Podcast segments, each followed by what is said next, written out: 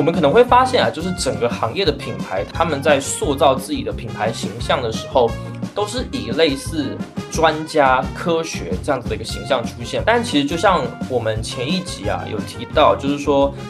整个行业的品牌，它所宣传的卖点非常的同质化，也就是同质化程度非常高的时候呢，品牌力就显得格外的重要。所以其实我们总结下来的话，就是呃，怎么样去做一个直面 C 端。用户这样的一个宠物洗护品牌，呃，在成分跟功效上面，我们可以去提出一些自己的理念。那当然就是产品的这个设计感，以及品牌与用户要有充分的互动感，这两点，其实我们现在研究市面上的许多竞品，会发现好像没有一个品牌就是在这一块，嗯，做的比较突出的品牌，它都有两个构面，我们可以去看。第一个是品牌的类同点。第二个是品牌的类异点，类同点的意思就是我们在做一个品牌的时候，我们可以跟一些竞品所主打的标签是雷同的。对，所以其实你是需要去了解竞品他们现在，嗯，大家共同都在做的一些事情。再来的话，你就要去看你的类异点，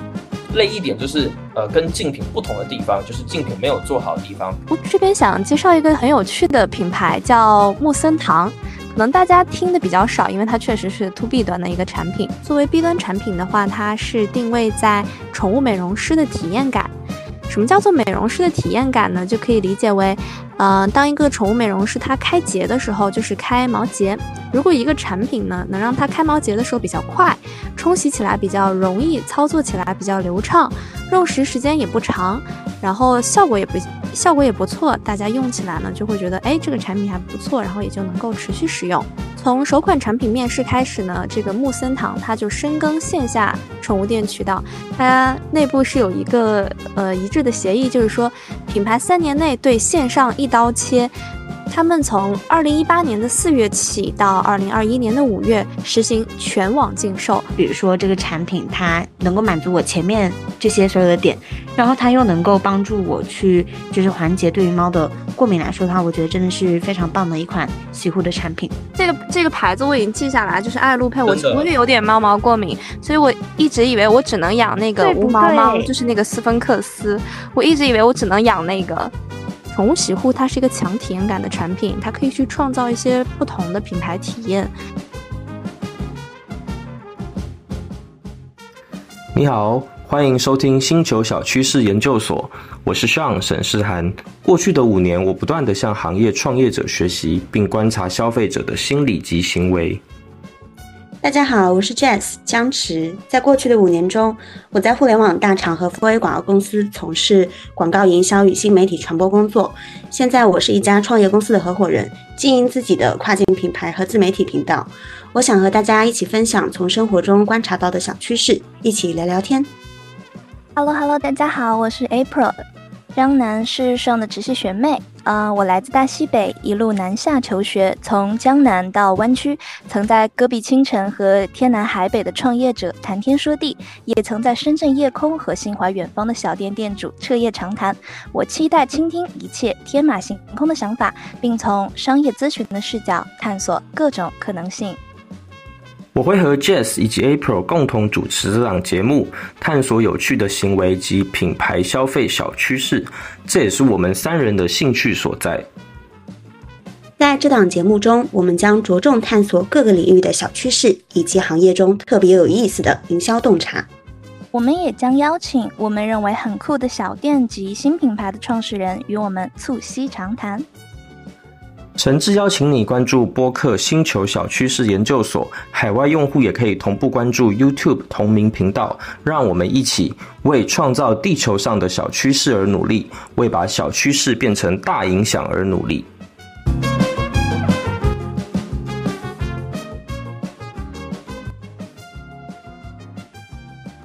Hello，大家好，欢迎收听星球小趋势研究所。这期呢，我们将继续聊宠物相关的话题。上一集我们聊了一些关于宠物食品的内容，那收到的反馈其实还挺不错的，感兴趣的听友可以去听听哦。这一集我们就要来聊宠物消费的第二大板块，那就是宠物的用品。呃，宠物的用品包含的东西其实也非常的多，包括宠物的小玩具啊，然后宠物的居家生活用品啊，比如呃猫窝、狗窝、猫爬架等等等。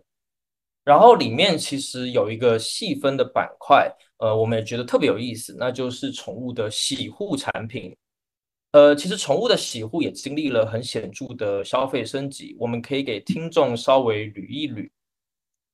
呃，宠物的洗护啊，从最初的给宠物洗澡，单纯就是想要掩盖掉不好的这个气味，到后来开始啊，就是针对宠物的痛点，出现许多不同主打卖点的品牌派系。嗯，这里我们其实特别想说啊，就是所谓的一开始这种掩盖气味的这样子的一个动作啊，我们感觉更多来说，这些气味其实是对人类而言不太好闻的气味。呃，或许这些气味其实对宠物，就对动物本身来说是 OK 的，符合它们自然的天性的。那早些年呢，宠物行业开始发展的时候，嗯，产品会比较有那一种浓厚的香精感，就是我们人类特别喜欢闻的那一种香精的味道。嗯，虽然说是掩盖了气味，但是对宠物到底友不友好呢？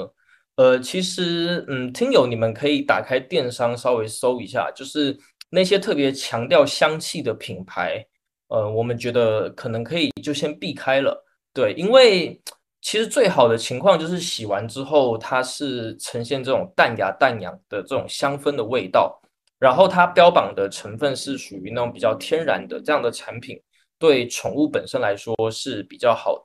那宠物的洗护品呢？它的消费升级大概有这么样的一个发展的轨迹哦。呃，首先在最原始的阶段啊，就是大家可能呃对于养宠来说，呃洗不洗澡好像没有大家没有太 care，呃，或是说如果真的要帮宠物洗澡的话，可能就是用人用的沐浴露。对，那呃我们其实现在都知道，就是宠物的皮肤跟人的皮肤它的酸碱值是不同的，所以其实这样用的话，长期下来可能。对宠物的皮肤来说不是特别的好，你可能会把它身上的一些保护层慢慢的给越洗越薄了，它呃去得到一些皮肤病的概率啊，可能反而会提高。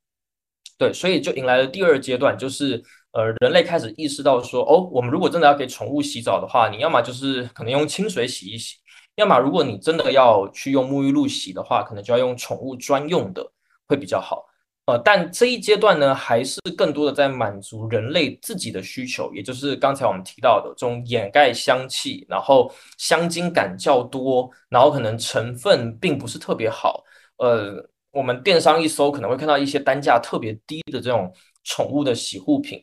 呃，那大家可能就如果说你真的特别爱自己的宠物的话，建议你避避雷，就尽量不要去使用这样的产品。呃，或者说你就干脆清水给自己的宠物洗一洗就 OK 了。然后慢慢的发展到第三阶段，就是大概近五到十年开始啊，就在宠物洗护这一块就有比较大的进步了。基本上出现了很多品牌，它会针对养宠家庭的痛点，比如说抗菌，就是我们把狗狗拿出去遛的话，可能会觉得它身上身上会携带很多细菌，所以呢，开始有一些品牌洞察到了这一点，所以推出了主打抗菌的沐浴露。然后以及更加关注宠物天性的产品，比如说用一些天然草本的呃这样的成分，或者说呃它的香氛会去关注到可能宠物它不喜欢的一些味道，尽量去避免掉。那其实在这个这个阶段啊，更多的还是去使用呃国外的产品，就是说很多呃进口商把国外已经卖的很不错的产品直接引进到国内来去贩售。那到了下一阶段，就是现阶段。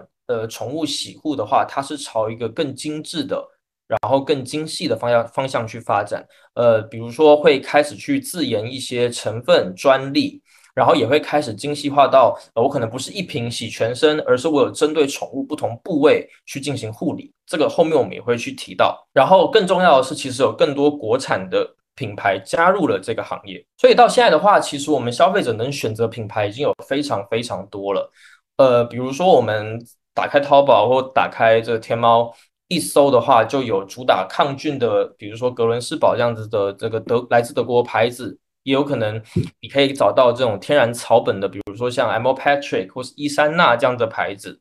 还有就是去主打特殊成分、自研成分的，比如说呃，日本有个品牌叫 La Fences，它主打就是呃，它是取自于深海鱼类的这种特殊蛋白，然后如果你长期给宠物去洗的话，呃，它的皮毛啊就会呃可能修复的更好，对，或者说它的皮毛会更加的健康有弹性。我们可能会发现啊，就是整个行业的品牌，他们在塑造自己的品牌形象的时候，都是以类似专家、科学这样子的一个形象出现。比如说，你可能会看到瓶身上面写着“呃，专注毛孩子洗护二十年”，或者是说有十年的经验去做这一类产品这样子的一个沉淀，甚至会把自己的科研成果啊、实验室啊等等等等都就展示的淋漓尽致。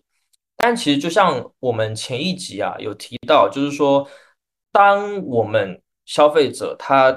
呃挑选的这个品类的产品啊，是一种高摄入的行为，就是他要花费很大精力才可以去了解产品给他带来的好处的时候，然后整个行业的品牌它所宣传的卖点非常的同质化，也就是同质化程度非常高的时候呢，品牌力就显得格外的重要。需要给到消费者更多情感面的回馈，他们才可以把你从众多的竞品里面去区分开来。所以啊，就是我们这边倒是有一些呃小建议，比如说呃，我们怎么样可以能够把品牌塑造的更加人性化一点呢？呃，或许我们可以在包装上面增加这个二维码，然后扫码看视频，去了解说该怎么样去手把手的给自己的毛孩子去进行洗护，然后怎么样可以给到他们皮毛更好的。这个呃保护保养这么做的话，对品牌方还有个好处，就是可能可以顺便的就把这这些用户去引导到自己的私域流量池里面。对，不然其实现在我们都懂了，就是现在这个获客的成本这么高嘛。那其实另外的话，就是宠物的洗护啊，它跟人用洗护一样，是越来越细分的哦。很多人刚开始在养宠的时候，甚至不知道原来，嗯，宠物还有这个所谓专属的护毛素啊、护理膏啊，还有针对宠物局部清洗的产品。比如说洗爪子的呀，洗脚掌的呀，甚至是呃清洗这个脸部泪痕的产品，还有清洗耳朵的产品，就实在是非常多。然后包括我们之前在做宠物行业的梳理的时候啊，我们也发现，就是很多品牌它推出来产品线其实是越来越复杂的。包括我们之前在做竞品分析的时候，其实呃我们也发现，就是所有的品牌都朝一个越来越精细化的方向去走。呃，其实做精的话，嗯，在整个宠物行业来说，它确实是一个趋势，而且我们也觉得非常的 OK。但是如果说当所有的品牌都是不断的在推出复杂化的一子品类的产品的时候，那就非常难去区分彼此。所以我们这边有个建议，就是我们其实到目前为止，我们还没有看到有一个品牌，呃，比如说我作为一个消费者，当我把它。呃，很多的 SKU 都买齐之后，我摆在我的家里面，它可以形成一个一整套非常有设计感，而且就非常疗愈的这样子的一个品牌系列的产品。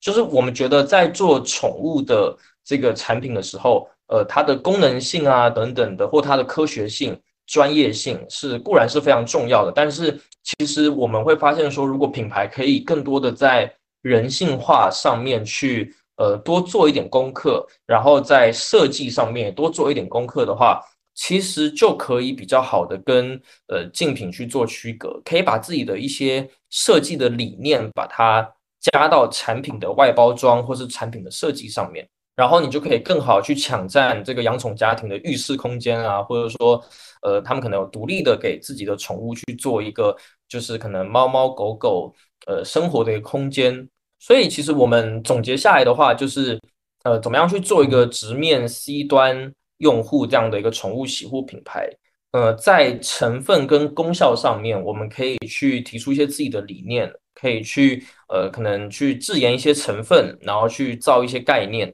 就怎么样的配比啊，或者说什么加什么啊，它这样的功效其实对宠物的皮肤是特别好的，这个是完全 OK 的。只要你是有实验结果，你有科学依据，都可以是一个新的概念去推向市场。那当然就是产品的这个设计感，以及品牌与用户要有充分的互动感，这两点其实我们现在研究市面上的许多竞品，会发现好像没有一个品牌就是在这一块，嗯，做的比较突出的。那我们这边可以再引入一个就是品牌策略的一个概念，就是其实品牌它都有两个构变，我们可以去看。第一个是品牌的类同点，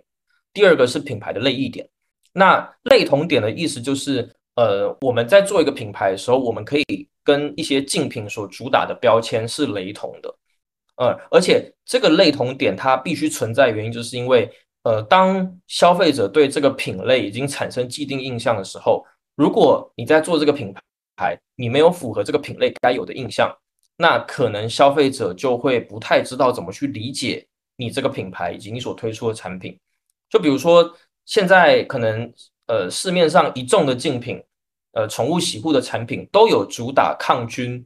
这样子的一个卖点出现的时候，当你不去打这个关键词的时候，呃，你可能就已经先被你的用户给淘汰掉了。对，所以其实你是需要去了解竞品他们现在，嗯，大家共同都在做的一些事情，然后你必须也拥有这样子的属性。再来的话，你就要去看你的类异点。类一点就是呃跟竞品不同的地方，就是竞品没有做好的地方。比如我们刚刚提到的，就是产品具备设计感，品牌跟用户要有充分的互动感，这样子的一些呃一些概念。如果说竞品它做的不是特别好，嗯，其实你就可以从这一点下去看，说你该怎么样去做你的产品，做你你的品牌。对，所以其实相关的从业者啊，我觉得我们呃我我们是建议说，可以从类同点、类异点这样不同两个视角。综合的去看一下现在市面上有的产品，或许你们就能摸索出一套做洗护品的这样的一条新的道路。对，就像刚刚顺所提到的，我感觉刚刚你提到的那个类一点，是不是有点像就是那句古话，就是呃“人无我有，人有我优”那种那种感觉？太厉害了，总结非常的好。对，感觉是有这个味道，但确实上面有些。这些都是一些直面 C 端的一些品牌打法，而且这些 C 端产品毕竟和我们嗯生活比较接近，然后也是听起来比较有趣，然后呃理解起来也会比较比较简单。然后我觉得我这边分享一个挺有趣的品牌吧，它是 To B 端的，因为宠物洗护的话，虽然我们现在各家养宠物，然后这些宠物洗护产品可以作为 C 端产品来出现，但是 To B 端的话，就是面对的就是一些宠物沙龙。嗯，我这边想介绍一个很有趣的品牌，叫木森堂，可能大家听的比较少，因为它确实是 To B 端的一个产品。嗯，我觉得它很有趣的点在于它的创始人叫做顾健。他之前担任了十余年的宠物美容师，就是宠物的 Tony，所以说他深 谙了业内的痛点。他之前从零八年开始，呃，零八年之前呢，他是做化妆品生意的，然后后面呢，他又去投身在宠物行业，去负责搞繁育、打比赛，然后就办了一些宠物学校，所以说。他为了打比赛呢，也会做将近做了十年的宠物美容培训吧，所以他天天都会和宠物洗护产品打交道。但他会发现，呃，真正坚持使用下来的产品或者品牌几乎是没有的，就是一直在换，嗯，换到最后，其实到最后可能就是性价比为王，哪一个便宜就用哪个了。所以他就会发现，这确实是 B 端用户的一个很大的痛点。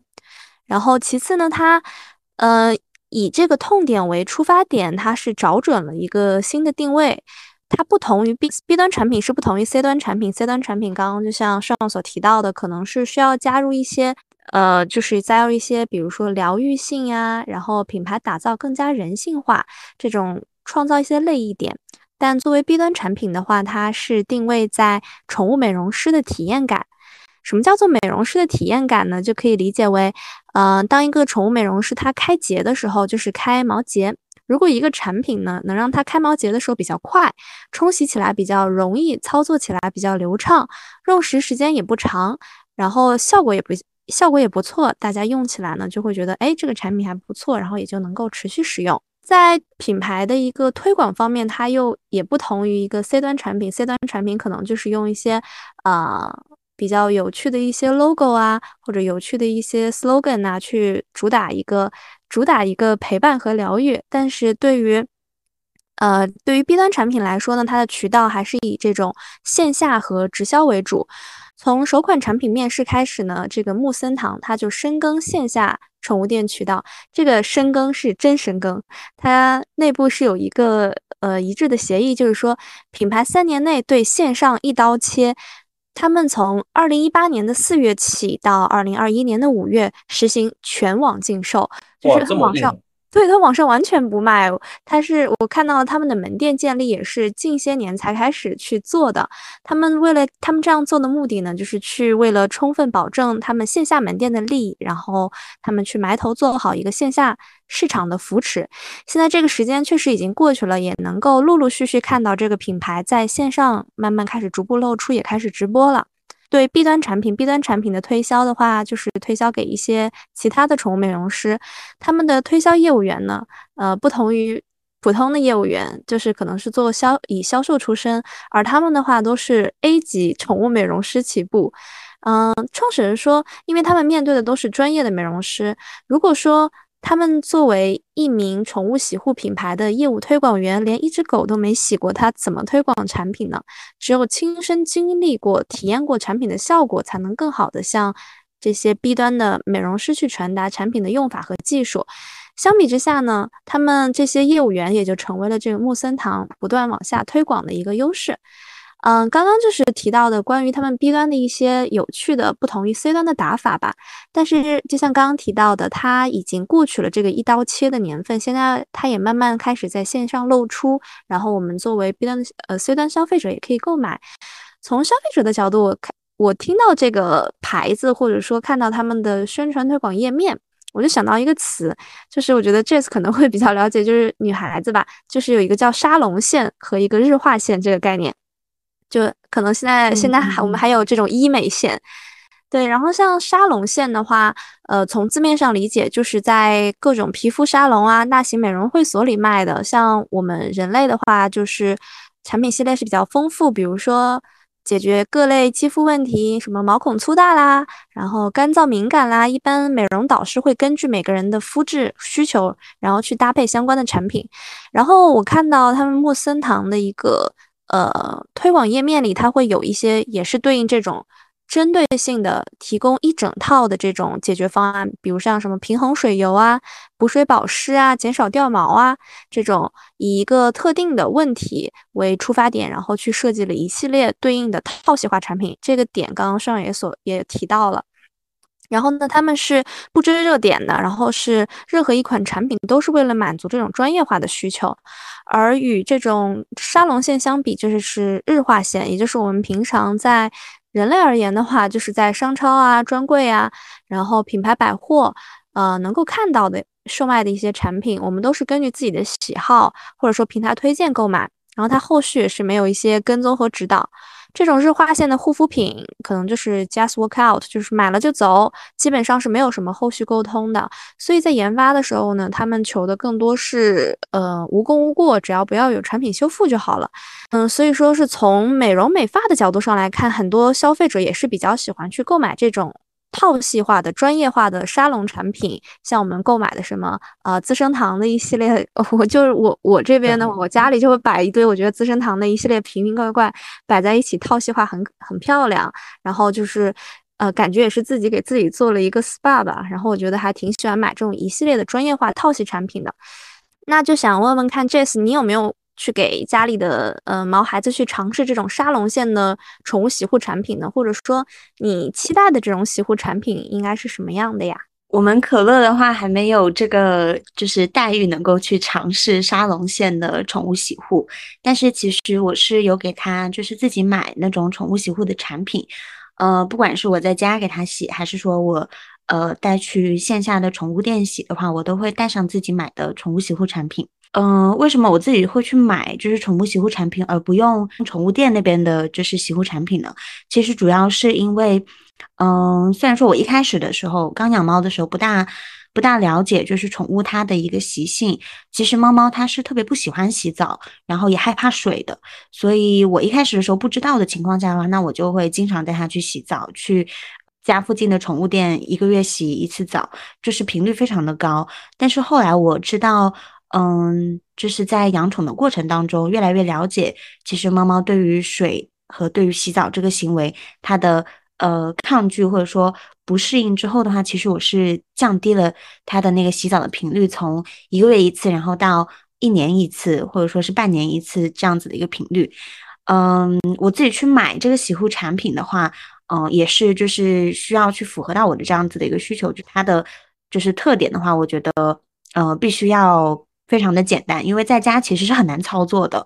呃，我们经常能够看到那种就猫猫好像洗澡的时候特别乖，然后闭着眼睛在享受泡泡浴的这种照片，这一定是照片，这是照片，对，这一定是照片。就在家里洗猫的那个场景，跟就是我们看到这个照片是完全相反的，要多狰狞有多狰狞。就是可能在浴室里面，你会，如果你不给它五花大绑的话，那你可能会被就是呃各种抓伤，各种。就是蓬头垢面，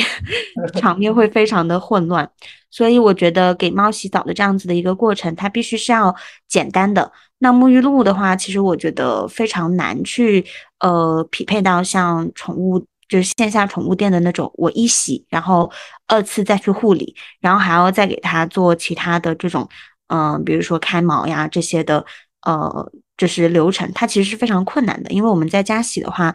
嗯，没有一个专业的一个环境跟手法，然后去应对宠物的，就是抗拒洗澡这样这样子的一个反应。所以，呃，我觉得这一款产品的话，它必须是要非常简单的，能够让我在最短的时间内，然后把它把可乐洗完。呃，一款好的洗护产品，它必须是要能够满足最基本的这样子的一个清洁需求的。因为给宠物洗澡的话，我一般是不到。我觉得受不了，或者说我觉得它已经嗯很长时间没有洗的话，那我是不会去轻易的给它洗澡的。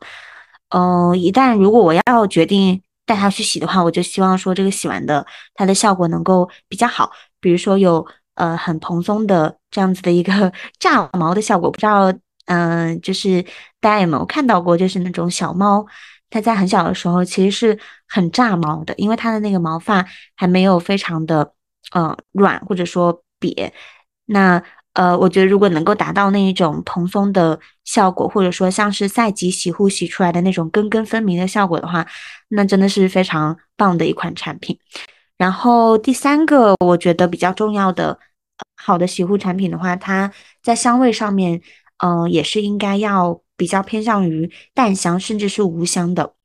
因为其实猫咪它的一个嗅觉。呃，刚刚上也提到了，是比人类要灵敏很多的。所以，如果我们闻到的它洗完澡之后的那个淡淡的香味，可能对于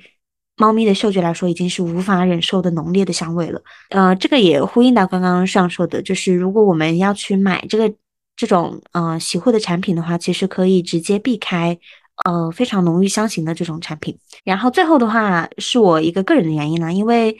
嗯。我在养了可乐大概一年之后，有一次突然就荨麻疹了，然后呢去医院筛查，就发现其实我是对猫毛过敏的。我后来也有去查，就是说有没有这种办法，就除了远离可乐这一个这一个可能性之外，其他的呃能够让我跟它和谐共处的办法。那我还真的找到了一个品牌，叫做呃爱露佩斯，诶，它是一个美国的宠物的用品品牌，然后它的。它的一个主打的卖点就是说能够缓解人因为宠物毛发而过敏的一个现象，所以我觉得这个产品它简直就是对于猫毛过敏的一个呃猫毛过敏新人的福音。像我的话就非常的需要，所以如果嗯比如说这个产品它能够满足我前面这些所有的点，然后它又能够帮助我去就是缓解对于猫的过敏来说的话，我觉得真的是非常棒的一款洗护的产品。这个这个牌子我已经记下来，就是爱露佩。我我也有点猫毛过敏，所以我一直以为我只能养那个无毛猫，就是那个斯芬克斯。我一直以为我只能养那个。嗯，我觉得这边嗯，真的品牌方如果有听到的话，真的可以试试看，考虑把这样的一个特点纳到自己的产品线里。是的，它绝对是一个刚需产品。就是如果说像我们这种有过敏过敏人士，对对对。而且其实现在皮肤敏感的女生越来越多了，不仅是就是我们这种呃可能本身呃就过敏，它如果能够减少缓解就是人类对猫的过敏的话，那我觉得像那种皮肤敏感的女生也是很需要的。嗯，其实我们这样听完啊，会发现，呃，宠物的洗护品它现在已经有非常多的嗯品类，然后以及非常多主打各式卖点的产品。那当然，宠物的洗护品，呃，也已经经过了一些呃这个消费升级的迭代。嗯，但其实，嗯，咱不光说这个洗护产品啊，其实近几年线下的宠物沙龙店越来越多，而且哪怕是。嗯，在疫情期间，我们也可以发现，就是嗯，很多沙龙店在就疫情过后，其实呃也没有说就因为疫情原因就倒掉了，对，反而就是他们在疫情期间其实都有在蓄力，因为其实他们知道，呃呃，因为疫情的这个因素啊，让越来越多的人去意识到说，哎，如果养一只宠物陪伴我，其实是非常好的，所以在未来的话，就是宠物洗护这样的需求一定是会越来越多的。然后我们可以看到啊，就是现在的这种宠物的沙龙店呢，越来越多。那有一些是那一种就是夫妻店形式的，呃，就像我有一些朋友会，呃，可能就定期的会把自己家里的宠物拿去，呃，可能即便离自己家里有点远，呃，但是可能是呃一一对小夫妻，或者说呃可能男女朋友都很喜欢呃宠物，然后就共同开了一家这种呃宠物的沙龙这种美容店。对，然后可能他们真的很热爱呃养宠，所以他们在给宠物去洗护的时候就会非常的有感情，而且呃也对这个宠物就非常的照顾。对，所以他们可能就会呃已经形成那种就是呃非常忠诚的这样的一个情况。其实除了这种夫妻店形式的这种小店啊，呃之外，也有非常多连锁的宠物沙龙店，甚至可能你呃你还会看到那种一整条街区就全部都是宠物沙龙店这样的一个情况。那我这边从一个比较宏观的数据和呃角度来跟大家简单讲一下，就是呃宠物美容市场的这个情况吧。就是根据这种第三方市场研究机构的报告显示呢，就是二零二零年中国宠物美容市场规模是达到了三百零六亿元，同比是增长了百分之二十点九。呃，虽然疫情的出现呢，使这种线下宠物店它确实有一定程度的。嗯，可能有点打压，但是就像上刚所提到的，我觉得在疫情的这几年里，大家确实是很孤独，然后觉得有一个呃一直陪伴在自己身边的毛孩子是一件很快乐的事情。而且我还想到了一个点，就是因为疫情的情况下，很多实体店不能开门嘛，大家被迫可能就要自己给宠物去洗澡，或者说进行一个，然后就是 就开始。鸡鸡飞狗跳，然后是我之前 是也有有养过一阵的萨摩耶，然后它其实就大型犬嘛，然后也是非常的活泼。每次跟它洗给它洗澡的时候，就是我就会穿上我。最最差的那种衣服，然后睡衣，然后去 全副武装把它按在那个洗手间里，然后把那个浴室的玻璃门关上。洗好之后呢，去把那个热灯，就是嗯，然后浴霸打开，害怕它着凉，因为我是北方嘛，然后就让它自己在里面走的走动走动，然后我自己也得去吹干一下。天哪，感觉这工程浩大。对，是的，对，就像打仗。对对对，所以我觉得在这种情况下，大家可能还会觉得，呃，真真的是专业的人应该去干专业的事，去把把狗狗放在这种比较好的这种专门的沙龙店里，它也洗的比较开心，我也不会再需要二次洗澡。确实，你可以比较优雅一点，优雅养宠。是的，那我我就嗯，再简单提一下，就是刚刚那个整体的一个。国内的一个宠物美容市场的情况，从区域来看的话，中国的一些大城市和发达地区，比如像北上广深这种地方的宠物店的沙龙数量是比较多的，而且这些地区的宠物沙龙呢，也是规模比较大，而且具有比较好的一些服务质量和专业水平。嗯，值得一提的是，就是现在近几年呢，线上宠物沙龙店也在逐渐崛起。对，没错，还有线上的，它标榜自己是沙龙的，它的优势可以。在于它可以去随时随地通过一些 A P P 啊，然后一些小程序啊进行宠物服务，包括有视频咨询、在线预约和快递寄送，还会有这种专人上门帮你的狗狗进行洗澡的一个哇，这蛮厉害，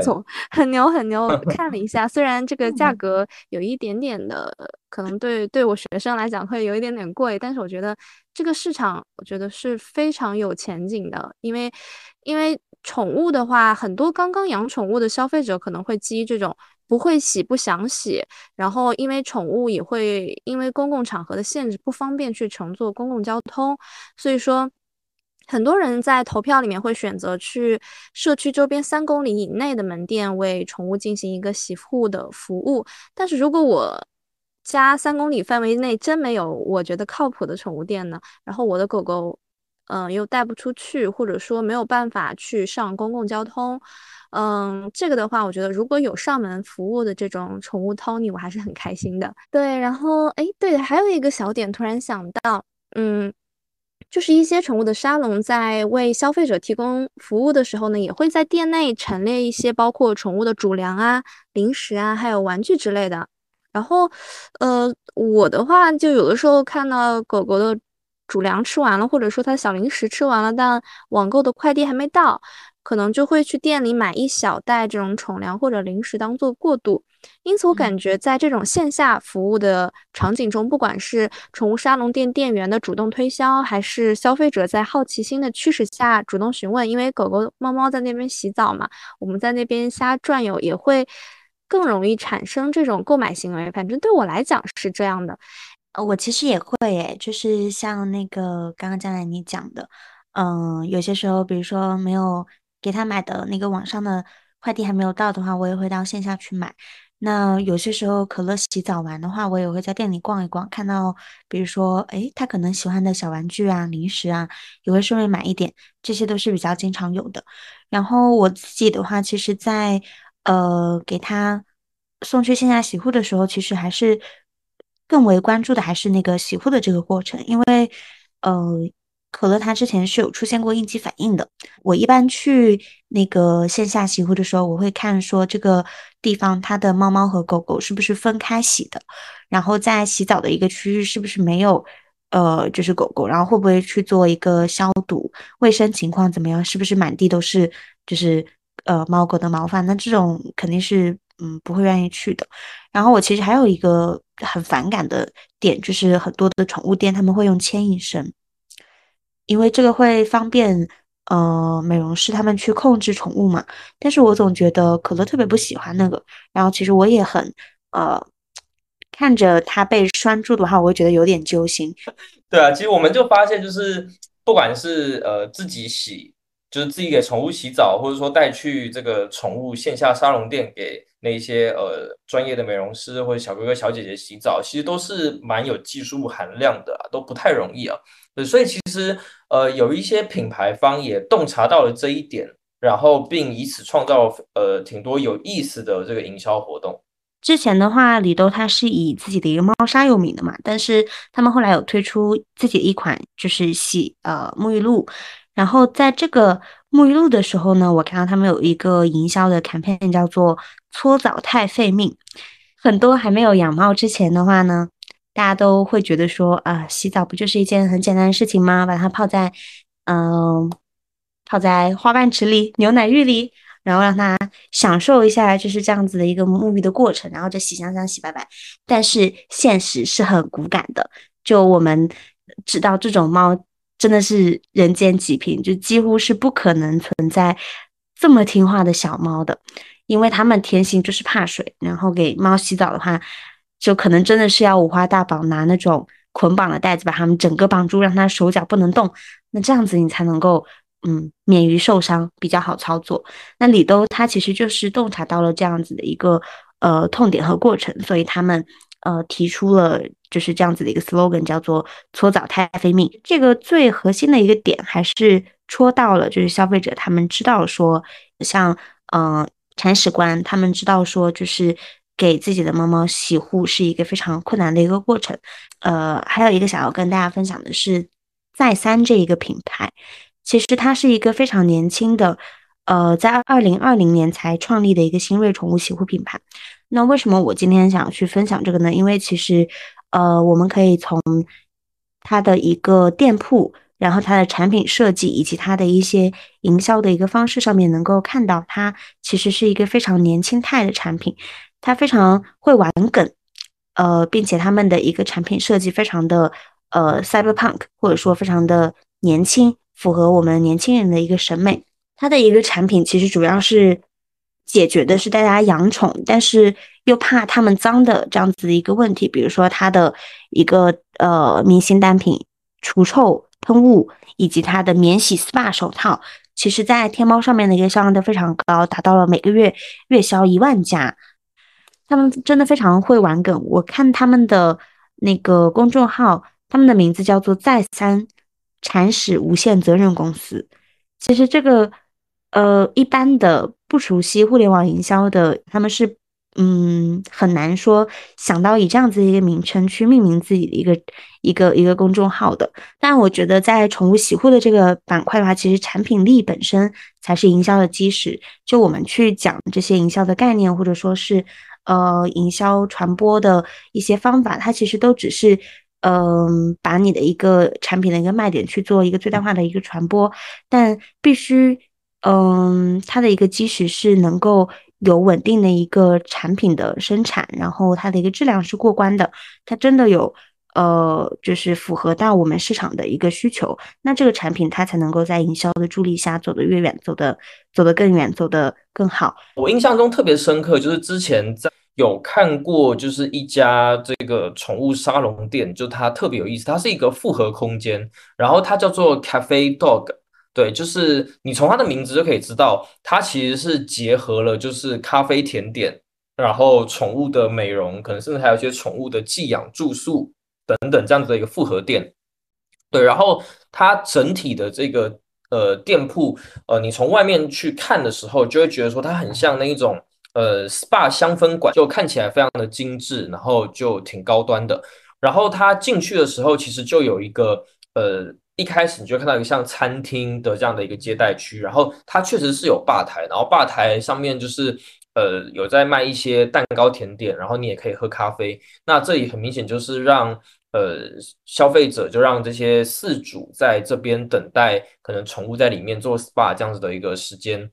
嗯，因为刚才其实像呃 April 这边也有提到啊，就是。呃，很多时候我们把宠物带去做 SPA 或者把它带去洗护的时候，我们就有点闲的没事干，可能就在这个宠物店的里面转来转去啊，看一些产品啊什么的，或是跟那个美容师聊聊天这样。那这个时候如果有个复合空间，它可以让你在里面可能坐着，呃，吃吃东西，然后喝点咖啡，然后可能甚至可以跟呃同样就是在呃里面给自家宠物洗护的这样别的这个饲主有一个交流的一个空间。那其实也是挺好的。然后其实这家店它的前台就是呃一个类似像小餐厅、呃小咖啡店这样的一个概念。那如果说我们进到了就是呃宠物的那个空间的区域之后，就我们也发现它的很多设计其实呃也是呃非常的符合宠物的天性。比如说它寄养的地方，呃。我们可能常去犬舍或猫舍的时候，就会发现说，猫跟狗就被关在一个比较小的格子里面。那甚至如果说，比如说你养的是那种缅因，就稍微体型稍微大一点的这种猫咪，它可能就只能够蜷缩在里面了。但是，呃，那一家 Cafe Dog 的话，它其实就让呃寄养的每一个格子，它把它变成一个就是垂直空间非常大的一个呃地方。然后呢，里面会有，比如说猫咪的地方，它里面就会有，就是呃猫爬架，然后呃会有一些空间的设计，可以让猫咪在里面可以爬来爬去、跳来跳去，然后就也感觉会比较舒适一点。那同时它也会呃把那个空间可能在前后再区隔一下，就是前面的话，就是如果猫咪想要出来给大家看的时候，它就可以。自己出来，在这个光线比较充足的地方，那它其实也有它的后面是呃相对来说是用一些比较雾化的玻璃去隔开的。那如果猫咪今天它想要休息了，或者是它就是不想被你打扰，它可能就可以进到那个空间里面。然后如果说有一些呃游客啊，或者说有一些呃就是把自己宠物拿来洗护的一些呃客人，他在那边晃动的时候，就不会去打扰到猫咪睡觉。整个宠物的沙龙。未来或者说宠物的这个线下的这种呃线下门店，未来的话就是可能会朝着这种就是更加复合型，然后更加去呃去关注到宠物本身需求，那当然也去满足这个饲主这个爱宠人士他心理需求这样子的一个方向去前进。但我们也觉得说还有几个方面可以再做得更好，就是呃比如说。呃，我作为一个养宠人士，我进去之后，可能就嗯，在那边自己喝点东西，那固然是不错。但是如果说呃，就是这一家店或者说这个嗯门店的品牌方，它可以把这个场地做更多的利用，比如说可以举办一些培训啊、讲座啊，然后去指导一些新手爸妈怎么样给自己的宠物更好的洗护，或呃甚至是其他方面的，比如说怎么样去呃给他们去配粮，对吧？怎么样去呃让他们的身体更加健康等等，这些讲座我觉得都非常的都会非常的有用。那当然，他们也可以去做这个社区或社群去凝聚。呃，这一些呃，愿意把宠物带到这样一个稍微比较中高端的门店去消费这样的一些一些客群，然后可能也可以呃多一点这种社交活动，比如说可能可以 DIY 的去做宠物的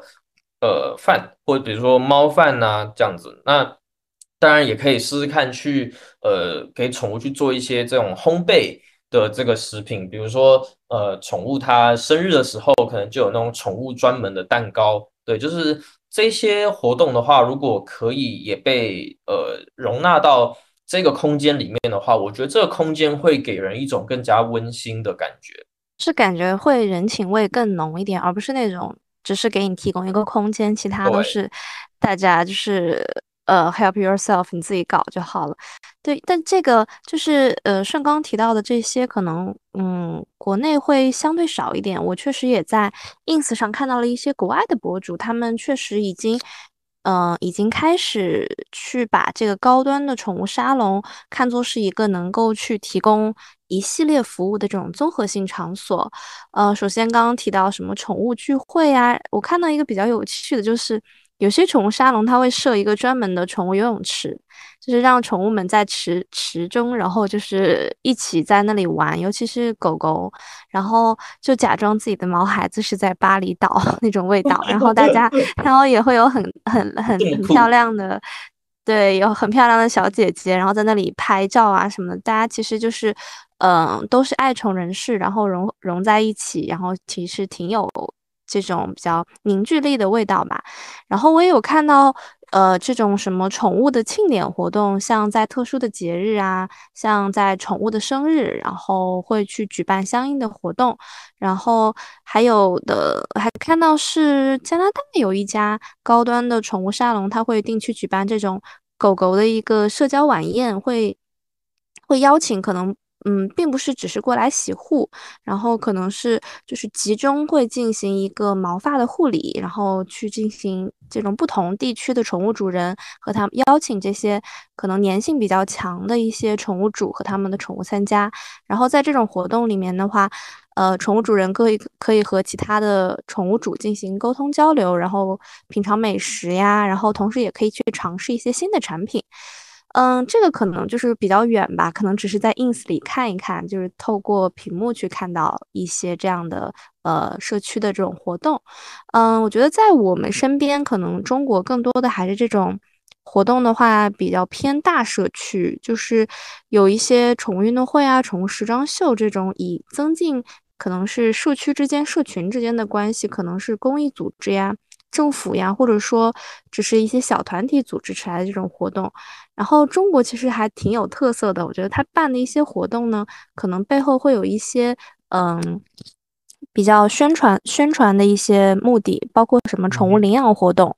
像就是为流浪的宠物去寻找一些温暖的家，然后像宠物的义诊，然后我经常是在就是小区这边有看到，然后也会有一些呃沙龙在那边做一些赞助。然后做一些宠物的义诊，然后检查，然后还有宠物健康知识的讲座，然后去提高宠物主的一个养护的知识和技能，然后减少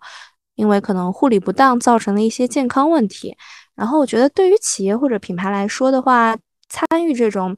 可能如果说现在目前够不到这种比较高的一些宠物沙龙的社交活动，但他们我觉得退而求其次，可以去试试去做一些社区宠物公益活动的一个品牌露出。呃，像经常我们可能提到的一些 common sense，可能是一些赞助活动啊，去